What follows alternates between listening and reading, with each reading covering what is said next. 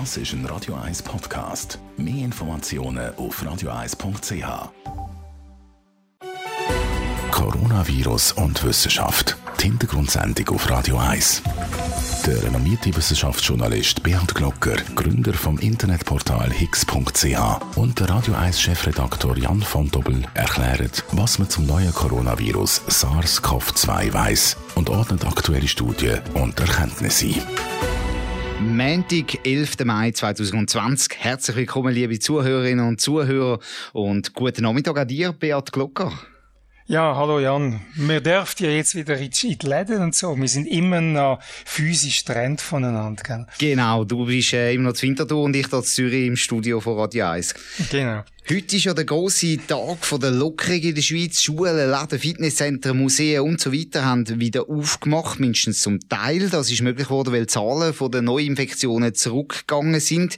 39 neue Fälle meldet das Bundesamt für Gesundheit heute und der Daniel Koch, der hat gesagt, am Nachmittag die Situation, die sei sehr gut, dank dem Verhalten der Menschen auch in der Schweiz.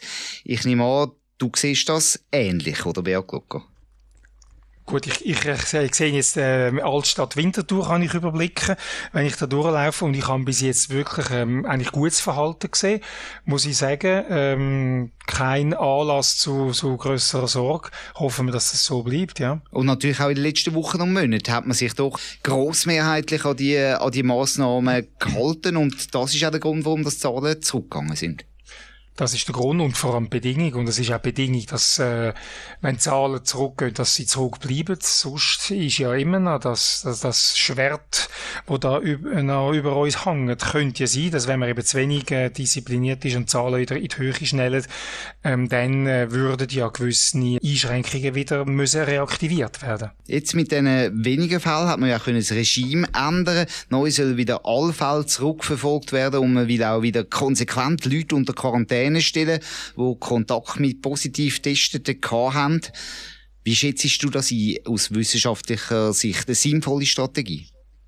Absolut sinnvoll. Die Frage ist, wie hat man die Sicherheit, dass man alle möglichen Communities, Bevölkerungsgruppen ähm, im Übersicht hat. Oder? Und da haben wir auch schon mal über, über die App geredet, also dass nur mit einer App das zu beobachten eben nicht lange. Es ist eine Kombination von Massnahmen, elektronische, wie eben auch Tests, aber auch, man muss sicher sein, dass man eben nicht irgendwelche Communities übersieht. Und da haben wir auch schon über ähm, Singapur geredet, wo dann die Wanderarbeiter einfach durch den Beobachten Beobachtungsraster äh, sind. Und das ist auch unsere Herausforderung. Ich denke jetzt auch, wenn man eine Bevölkerungsgruppe hat, was in der Schweiz grosse Bevölkerungsgruppen gibt, ähm, mit, mit Fremdsprachigen, dass man die gut erreicht und die sich dann eben auch bei den Ärzten melden, auch können getestet werden. Das ist eine rechte Challenge, glaube ich.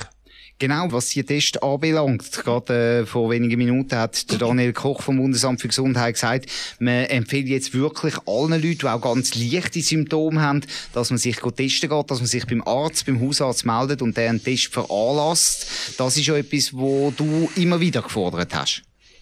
Immer wieder. Und ähm, bin nicht der Einzige, der das fordert. Das sehen eigentlich alle Leute so. Und man weiß aus, den, aus den ausländischen Beispielen, dass das nützt. Wir haben in der Firma jemanden gehabt, letzte Woche, wo krank war, wo Symptome hatte. Und die äh, Mitarbeiterin ist natürlich voller Angst zum Arzt. Und ich habe es meiner Firma gesagt, wenn die positiv ist, dann müssen alle von uns, wo nicht permanent, wir haben ja Homeoffice, aber wo einmal in der Woche halt Kontakt haben, dann müssen wir alle testen. Aber Entwarnung, sie ist dann nicht positiv gewesen. Was ich mich jetzt frage, wir haben ja schon Anfang März so wenig Fälle gehabt wie jetzt, dann ist es aber rasant aufwärts gegangen. Klar, jetzt haben wir immer noch scharfe Regeln, die gelten. Abstand halten ist weiter in den meisten Bereichen eigentlich Pflicht. Grossanlässe gibt es ebenfalls nicht mehr. Und man sieht immer mehr Leute auch mit Masken rumlaufen. Lange das, damit die Zahlen tief bleiben? Ja, die Frage wäre, was sonst noch ist. Die Schulen haben wir gehabt, oder Grossveranstaltungen habe ich, die sind offen, die Schulen. Grossveranstaltungen ist immer der Hauptüberträger gewesen, die, die Umzüge, die Paraden, die Partys. Und ich glaube, das ist einmal das Wichtigste, dass wir die ähm, na, wirklich bis Ende Sommer nicht er erlauben. Es ist Frage, was ist Grossveranstaltung, oder? Mhm. Und das ist jetzt wieder eine politische Auseinandersetzung. Sind das äh, 100 Leute oder sind das 250 Leute, sind das 500 Leute? Da würde ich einfach auf der sicheren Seite bleiben. Man sieht ja auch in Südkorea zum Beispiel, eine einzige Person hat offenbar Dutzende von weiteren Leuten angesteckt im Nachtleben dort in Südkorea. Das zeigt schon, da muss man vorsichtig bleiben. Da muss man vorsichtig bleiben. Und wir haben auch, wo wir den Übertragungsweg besprochen haben, haben wir immer gesagt, es gibt Superspreaders, wie die heißen. Man weiß nicht genau, warum die äh, eben jetzt mehr Viren weitergehen. Aber ähm, wenn an einigen Ort alles gut geht, heißt das nicht, dass es an einem anderen Ort nicht schlecht kann gehen, wenn eben gerade jetzt so einen Superspreader hast und der kann dann ein paar Dutzend äh, aufs Mal anstecken. Wir haben in dieser Sendung auch häufig über die Reproduktionszahl R geredet. Die Zahl sagt aus, wie viele andere Leute den Infizierten im Durchschnitt ansteckt. Ist die unter 1, geht die Zahl der Neuinfektionen zurück. Ist sie über 1, steigt sie an. Mindestens in der Theorie ist das so. Deutschland weist jetzt seit dem Wochenende wieder einen R-Wert von mehr als 1 aus. Ist das eine Gefahr jetzt mindestens für Deutschland? Wenn der Wert dauerhaft über eins ist, dann muss es mehr Fälle geben, dann müssen die Fällzahlen wieder steigen. Allerdings ist der R-Wert nicht absolut ähm, sicher. Der hat äh, so eine Verlässlichkeit von etwa 95 Prozent. Und wenn man jetzt, das ist die Zahl vom Robert-Koch-Institut, äh, Mitternacht, letzte Nacht, der R bei 1,13 angehen, dann könnte das auch heißen, dass er nur 0,94 ist. Aber er könnte heißen, dass er 1,35 ist, eben nach oben oder nach unten, die 5% wenn wir jetzt Glück haben, ist, ist er 0,94. Wenn wir Pech haben, ist er sogar 1,35. Also ich würde ähm, mich nicht allzu früh in Sicherheit wägen, aber beobachten und wenn der Trend gegen geht, nicht einfach, wenn es einmal nach oben ausschlägt, wenn der Trend langsam immer wieder raufgeht, dann, dann muss man es ernst nehmen. Und das heißt auch, dass jetzt mit all diesen Maßnahmen der Wert mindestens um eins liegt. Das heißt also, weitere Lockerungen dürfte man wahrscheinlich aus wissenschaftlicher Sicht kaum verhängen jetzt. Nein, das ist sicher so. Und es sind ja auch weitere Lockerungen jetzt nicht gerade ähm, angesagt, sondern man wird jetzt bis Anfang Juni warten. Und das finde ich nach wie vor vernünftig was dann äh, entschieden wird, wie vernünftig das ist, müssen wir dann schauen. Und logischerweise geht es ja auch wirklich darum, dass jeder Einzelne das umsetzt. Wenn natürlich die Leute äh, die Massnahmen nicht mehr so stark umsetzen, dann kann es auch relativ schnell gehen. Also da ist eigentlich jeder Einzelne auch gefordert, dass man Abstand haltet, dass man die Hygiene hochhaltet. Das gilt weiterhin. Das gilt weiterhin und ich habe einen sehr äh, interessanten Kommentar von Erich Guier in der NZZ gelesen. Er hat gesagt, die heikelste Phase fängt jetzt an. Weil bis jetzt haben wir können sagen, der Staat, das Bundesamt für Gesundheit oder der Bundesrat hat die Verantwortung, wir machen, was die sagen, aber jetzt fängt die Eigenverantwortung an. Und die ist jetzt, die muss jetzt wahrgenommen werden. Also das ist jetzt die heikle Phase. Habe ich noch einen interessanten Gedanken gefunden. Ähm, wo eben der Herr Guier in der NZZ verbreitet hat. Was wir jetzt an diesem Wochenende gesehen haben, in der Schweiz, aber noch im grösseren Ausmaß als Deutschland, sind Proteste gegen den Lockdown, dass sich da so zum Teil tausende Leute versammelt haben, zum Teil mit Abstand, zum Teil aber auch mit ein bisschen weniger Abstand, wo gegen die Lockdown-Massnahmen protestieren, ausgerechnet jetzt, wo eigentlich Massnahmen gelockert werden. Wie schätzt du das ein? Also ich bin ja nicht Psychologe, aber es kommt mir äh, irgendwie ein bisschen, ein bisschen absurd vor insgesamt. Was ich verstehe, dass die Leute jetzt genug haben, dass sie auch langsam müde sind, erschöpft, äh, Sehnsucht nach wieder Geselligkeit, verstehe ich alles. Aber dass man jetzt protestiert, wenn man lockert, also man lockert und sagt, hey, hallo, lockert, das kommt mir manchmal ein bisschen vor, wie, wie, wie das Kind, das sich hinter dem Sofa versteckt, wenn das Ungeheuer kommt, und wenn das Ungeheuer weg ist, kommt es hinführen und sagt, wow, du böses Ungeheuer, ich tue dich jetzt verjagen. Also ich verstehe den Zeitpunkt eigentlich nicht, weil ausgerechnet dann, wenn man lockert, protestiert man für Lockerung, kapiere ich nicht. Hm. Aber es hat auch schon früher in der Geschichte solche Fälle gegeben, die genau äh, ähnlich quasi abgelaufen sind, was da größere Proteste gegeben hat. Das ist ja genau so. Ich habe ähm, eine sehr schöne Quelle gefunden, wo lautet, die Geschichte wiederholt sich nicht, aber man kann etwas aus der Geschichte lernen. Und da gibt es einen schönen Satz, der aus einer, aus einer Schrift zitiert wird, die heißt, die aufgebrachte oder aufgeregte Menge stand von einigen Unruhestiftern irregeleitet in dem Wahn, dass man die Cholera und die Sicherungsmaßregeln nur gebrauche, um den gemeinen Pöbel auszurotten. Und das ist aus 1831 ein Zitat aus der Stadtchronik von der polnischen Stadt Stettin. Also dort hat man auch Ausgangssperren gehabt, Verkehrsbeschränkungen und Gewerbebeschränkungen, um die Cholera einzudämmen. Und die Leute haben dort angefangen zu protestieren und haben gesagt, das macht die Obrigkeit nur, um uns gemeins Volk auszurotten. Und ähnliche Parolen haben wir ja jetzt auch an den Demos zumindest in Stuttgart und, und in Berlin können lesen. In der Schweiz sind sie noch nicht ganz so aggressiv gewesen, aber die Muster wiederholen sich in der Geschichte tatsächlich. Du hast vorher gesagt, du bist nicht Psychologe, um so etwas einzuschätzen. Wir wollen das Thema trotzdem vertiefen. Darum haben wir auch jemanden zugeschaltet in der Leitung. Der Toni Bertel ist das. Er ist Psychiater und er ist bis vor kurzem Co-Direktor der integrierten Psychiatrie Winterthur gewesen. Herr Bertel, der Beat Glocker, der hat das Gefühl, dass die Proteste jetzt eben auch kommen, weil man die Angst vielleicht vor dem Virus auch ein bisschen verloren hat, weil es jetzt erste Lockerungen gibt. Sehen Sie das ähnlich? Also zuerst müssen wir ja sagen, dass die größte Teil der Gesellschaft wird das ganz äh, gut umsetzen und wird die Auflösung vom Lockdown ruhig angehen. Und das ist einmal das Wichtigste. Aber es gibt, und da meine ich, es gibt so wieder eine Gruppe für mich in dem, bei denen wir ein bisschen sein, das sind die klassischen Verschwörungstheoretiker, wo in allem, wo passiert, irgendeine Idee finden, wo, wo dahinter steht, wo, wo da eben eine Verschwörung angezettelt worden ist. Dann gibt es eine Gruppe von Menschen, die sind grundsätzlich kritisch am Staat, seinen Institutionen und Interventionen gegenüber eingestellt und die gibt es immer, das haben wir vorher bei dem Beispiel, das Herr Glock gefragt hat, deutlich deutlich gesehen. Und dann gibt es aber Schulgruppen, wo ich meine, wo man sieht, die sind jetzt über mehrere Wochen so in einer Angst, Anspannung, Verunsicherung gewesen. Und jetzt, wo das sich auflöst, wo man sagt, jetzt dürfen wir wieder mehr unternehmen, fällt dann ein Stein vom Herzen, man fühlt sich leicht, euphorisch und dann versteht man oft mal nicht mehr, warum man überhaupt so viel Angst hatte, wie man vorher hatte. Und die Angst wehrt man dann ab und tut das gerne irgendwie in etwas projizieren. Und da in dem Fall zum Beispiel eben in die wiederum, wo uns etwas haben wollen antun oder wo die schuld sind, dass wir uns müssen zurückziehen. Und da gibt es eine, so eine, eine ganz blöde Verquickung von den Menschen, die eben so reagieren und der Verschwörungstheoretiker, die sich dann da in einem Ort finden. Also das heißt, dass man quasi einen Schuldigen sucht, einen Schuldigen findet und so auch ganz unterschiedliche Gedanken, Hintergründe eigentlich kann vereinen und sich so Gruppen treffen, wo eigentlich gar nicht allzu viel gemeinsam haben, sondern einfach jetzt einen Kampf gegen die Maßnahmen, gegen die Obrigkeit quasi sie verbindet. Mhm. Ja, ich glaube auch. Ich meine, es ist ja so, dass in einer Krisensituation, wenn man Angst hat, da sucht man Sicherheit und da ist man froh, wenn es Führung, wenn jemand die Führung übernimmt, wenn es klare Vorgaben gibt.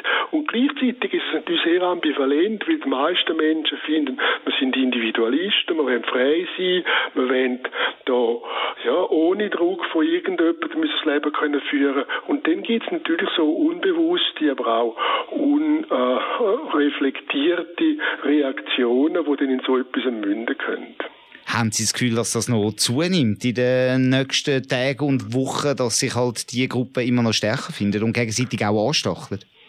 Ja das kann ich jetzt so nicht sagen. Ich glaube, dass also natürlich in einer Krisensituation ist das eine und nach der Krisensituation kommt die Rückkehr zur Normalität und dann geht es um die Verarbeitung von dieser Geschichte, die wir durchgemacht haben. Und da gibt es natürlich unterschiedliche Tempi, die die Menschen haben. Nicht jeder reagiert gleich schnell. Für den einen äh, geht das dann schnell und für die anderen zu langsam. Und wie das denn wird, kann man jetzt heute noch nicht sagen. Aber wir müssen sicher auf das äh, vorsehen, dass da immer mehr Leute sagen werden, man hat uns um etwas genommen, man hat uns etwas weggenommen, man hat uns irgendwelche Freiheiten äh, nicht zugestanden, wo wir zu gut haben und, und, und so weiter. Und das steht natürlich sehr im Widerstreit auf der anderen Seite mit dem Wunsch, wenn es mir schlecht geht, muss man jemandem helfen. Und das geht nicht auf.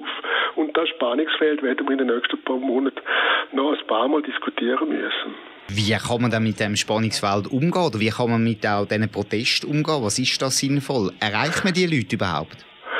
Ich glaube, so wenig wie man Menschen, die große Angst haben, mit vernünftig über die Vernunft kann, kann äh, die Angst wegbringen, ist es da natürlich auch so, dass wenn jemand das Gefühl hat, die Welt ist eine Verschwörung und das, was jetzt passiert, macht jemand gegen uns, das kann man nicht wegschnorren, so quasi, und auch nicht wegdiskutieren, sondern da muss man wie einfach auf der einen Seite auch eine klare Position haben und die Sicherheit, die wir vorher können geben. Das Ganze, man miteinander gemacht hat, zum Beispiel die ganze Distanzierung, das Ganze sich die Hände waschen, das Ganze sich Sicherheit geben, dass man das weitergibt. Und für das brauchen wir weiterhin eine Regierung, die eine klare Position vertritt. Das ist das eine. Und auf der anderen Seite müssen wir noch sehen, dass sich die Wissenschaft jetzt verschiebt von den Epidemiologen hin zu den ganzen Wirtschaftswissenschaften, zu den ganzen Politwissenschaften, die dann auch wieder ihre, ihren Beitrag müssen tragen damit wir in den, in den Prozess hineinkommen von der Normalisierung. Und das ist ein interaktiver Prozess zwischen den verschiedenen Involvierten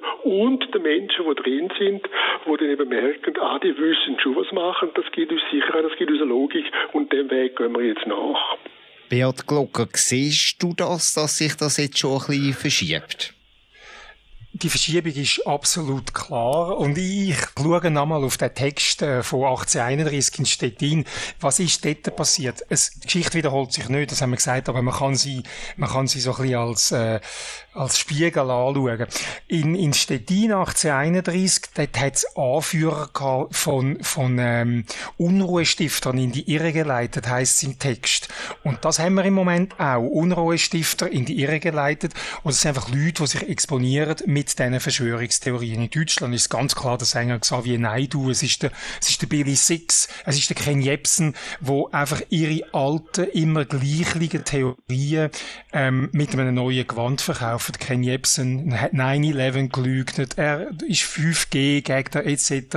In der Schweiz profiliert sich im Moment ein Thomas Binder, der Arzt aus Wettigen, genau mit dem 9-11 ist ein Hoax gewesen, Klimaveränderung ist ein Hoax, äh, 5G ist, ist ein Beschiss und so weiter. Und jetzt wird einfach die gleiche Message in einem neuen Kleid nochmal erzählt.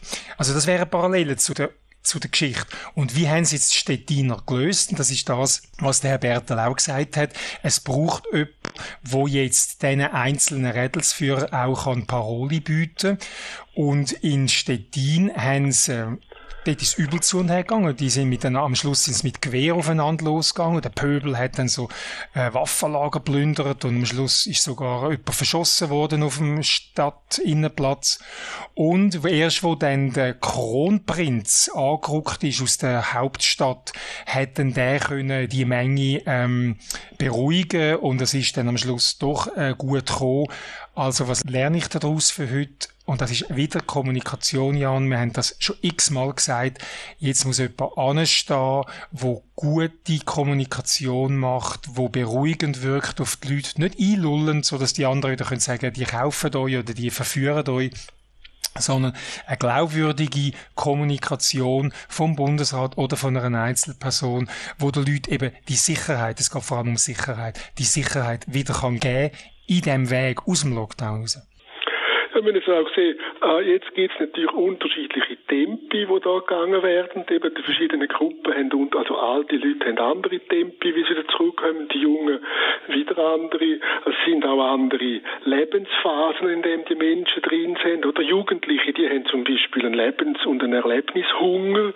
Sie brauchen den öffentlichen Raum für ihre Entwicklung. Das heißt, mit, mit denen müssen wir anders umgehen als mit Risikogruppen, die Angst haben, wo wir zeigen müssen, wie wie können sie wieder in ihrer Umgebung, wo sie sind, auch wieder mehr soziale Kontakte pflegen und wie macht man das mit Sicherheit? Ich glaube, wichtig wird sein, dass man jetzt das nicht mehr als eine Krise anschaut, sondern dass man sagt, es gibt einen Haufen verschiedene Hotspots, die dann entstehen werden und für die braucht es eigenständige und unterschiedliche äh, Interventionsstrategien. Das heißt, ziemlich sicher braucht es eine Strategie, die vom Bund auskommt und auf der anderen Seite braucht es für die verschiedenen Themen auch Leadertypen, die imstand sind, mit der Gruppe, um die es denn geht, da äh, können das so überzubringen, dass man sie versteht und dass sie können, äh, ihren Weg so gehen, dass man eben sich nicht wieder ansteckt oder so Schäden zufügt. Wie wichtig ist da auch das soziale Umfeld der einzelnen Personen? Sie haben es angesprochen, es gibt ja Leute, die da schneller vorwärts machen Es gibt aber auch ganz viele Leute, die Angst haben, die jetzt vielleicht heute wieder haben müssen arbeiten gehen, wieder haben müssen in einen Zug einsteigen und mit grosser Angst das auch gemacht haben. Ist da auch wichtig, dass man das persönliche Umfeld sich da um, um so Leute kümmert und auch, dass man sich austauscht und miteinander diskutiert? Da muss man auch sagen, es gibt halt auch da wieder unterschiedliche Angstspannungen, in denen Menschen drin sind. Die Grundgestimmtheit ist nicht bei jedem Mensch gleich. Es gibt Menschen, die sind, haben relativ rasch und viel Angst und andere wiederum sind so bis unbeschwerte Seelen, die verleugnen Gefahren. Und da geht es darum, dass man mit den verschiedenen Menschen auch sieht, wo kann man eine Risikoabschätzung machen, wie kann man Distanzregeln einschalten. Und da ist es ganz wichtig, dass man natürlich eine gute Information hat, dass Beziehungen in denen man drin ist, dass die auch funktionieren und dass vor allem für die Menschen, die große Angst haben, dass die Ort finden, wo die Regeln eingeübt werden und wo man sieht, ah, andere Menschen, die wollen mich ja gerne nicht anstecken, die halten sich auch an Regeln und das geht wieder Sicherheit, weil etwas ganz Zentrales ist, der Wert vom Sozialen, der Wert von der sozialen Kontakt, wo die Menschen drin sind, der ist ganz, ganz hoch. Es kann ein paar Wochen sein, dass man auf die verzichtet, aber irgendwann einmal brauchen wir das wieder. Und darum müssen wir die Menschen unterstützen auf dem Weg hin zu einer wieder normalen sozialen Interaktion in der Gesellschaft. Also das heißt konkret, wenn ich jetzt jemanden im Umfeld habe, wo zum Beispiel extreme Angst hat, soll ich das von mir aus ansprechen? Soll ich da versuchen, ein Gespräch zu finden? Oder soll man da eher dann sagen, man soll die Leute an professionelle Hilfe weisen? ansprechen soll man immer. Schlussendlich geht es ja darum, dass Beziehungen gepflegt werden, dass der Mensch spürt, andere Menschen kümmern sich um mich. Wenn das in dem Rahmen nicht mehr zu handeln ist, dann ist es wichtig, dass man Hilfe holt bei Psychologen, bei Psychiatern oder bei den Hausärzten und die können dann auch weiterverweisen, wenn es nötig ist.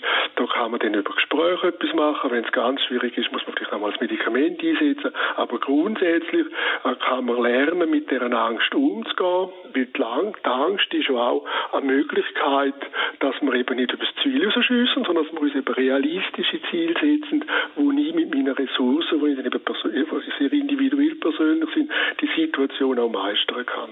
Und jetzt, wenn man genau das Gegenteil hat, also man ist vielleicht äh, ähm, Eltern von, von einem Kind, wo man merkt, das nimmt jetzt die Massnahme überhaupt nicht mehr ernst, äh, die macht sich lustig über das.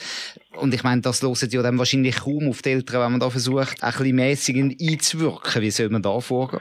Ja, das ist natürlich das andere Thema. Sie können natürlich einem Kind ja nicht so quasi nur mit der Angstmacherei äh, ändert sich nicht, weil die meisten kennen ja niemand, der krank geworden ist, oder? Und darum mhm. ist die Erfahrung natürlich nicht die, dass man da, ah, schau, dem ist es nicht, geht's nicht gut und dem geht es auch nicht gut, sondern man muss da auf Vernunft kommen. Und Vernunft kann heißen, dass zum Beispiel, wenn Jugendliche etwas machen, dass man auch dort ihre Regeln so macht, dass sie vielleicht in der Gruppe gewisse Kontakte zulassen und dass sie mit anderen Gruppen ein bisschen Distanz haben. Das wären so Möglichkeiten, auch das so einzuüben, dass sie wieder alle können selber Verantwortung übernehmen für ihr Leben. Ich finde es ganz zentral, dass wir jetzt darauf angewiesen sind, dass wir selber Verantwortung übernehmen. Für das Risiko, in dem wir drin sind, dass mit dem wir jeden Einzelnen umgehen. Und für das gibt es Vorgaben und gibt es äh, Regeln, die da vom, vom Bund zum Beispiel kriegen. Aber die Umsetzung müssen wir natürlich immer auf der individuellen Ebene das machen. Und da müssen wir unsere Jugendlichen unterstützen und Kinder, dass sie einen Weg zu einer Risikominimierung finden. Beat Glucker, äh, das ist wieder das Stichwort Eigenverantwortung, das du auch schon ein paar Mal gesagt hast. Ich nehme an, das siehst du ähnlich. Das sehe ich genauso. Und ähm, ich bin eigentlich zum das zusammenfassen. Ich bin, ich bin recht optimistisch, dass das gut kommt. Ich erlebe ein paar Leute, ähm, die ausrufen und, und jetzt wieder mutig sind und eine, eine grosse Menge, die recht vorsichtig und recht vernünftig ans Werk geht. Das ist jetzt so mein persönlicher Eindruck, den ich aus dem Umfeld jetzt von Winterthur zum Beispiel habe. Haben Sie einen ähnlichen Eindruck, Toni Bertel, zum Schluss von dieser Sendung? Ja, es ist natürlich wie immer so, oder? Es gibt immer ein paar wenige, die im Moment laut rufen. Wenn man heute den Tagesanzeiger schaut, dann ist es erstaunlich, dass jetzt da ein Pur, wo, wo da als äh, der, der Urs Hans von der Grünen, genau, ja. Dass der so viel Raum kriegt, oder? Und dass auf der anderen Seite alle die, die vernünftigerweise etwas machen, wenig Raum kriegen. Das heißt, wir haben natürlich auch eine Presse und, und, und Medien, die natürlich an das Skandal orientiert, sich orientieren, weil da liest mehr, also das Zeug liest jetzt mehr, als wenn nochmal einer mehr sagt, ja, und ich bin froh, dass der Bundesrat das so äh, geschafft hat. Und ich glaube, das ist etwas Wichtiges, dass man die vernünftigen Figuren in der Gesellschaft stützt, dass man äh, auch eine Koalition der Vernunft weiterhält und dass sich da nicht, jetzt, muss man aufpassen, nicht einfach Parteien auf den Zug aufspringen und dann auf einmal die einen kombinieren das mit den Ausländern, die anderen kombinieren das mit der Umwelt und wieder andere mit der, mit der Großfinanz, dass man da auch sieht, wir müssen das zurücknehmen auf das, was realistisch ist, um das, um das, was es geht. Nämlich geht, geht es um das Virus, geht es um Social Distancing, um die Händewaschen und, und, und so weiter. Und dann sind wir auf einem guten Weg. Wir dürfen es nicht überladen mit allen gesellschaftlichen Problemen, die es auf der Welt sonst noch gibt. Genau, weil all die gesellschaftlichen Probleme, die sind ja geblieben und die haben sich zum Teil natürlich auch akzentuiert und die kann man wahrscheinlich nicht im gleichen Atemzug auch lösen wie die Corona-Krise. Besten Dank, Toni Bertel, dass Sie sich Zeit genommen haben, mitdiskutiert haben als Gast hier in dieser Sendung. Ja, merci auch, hat mich gefreut.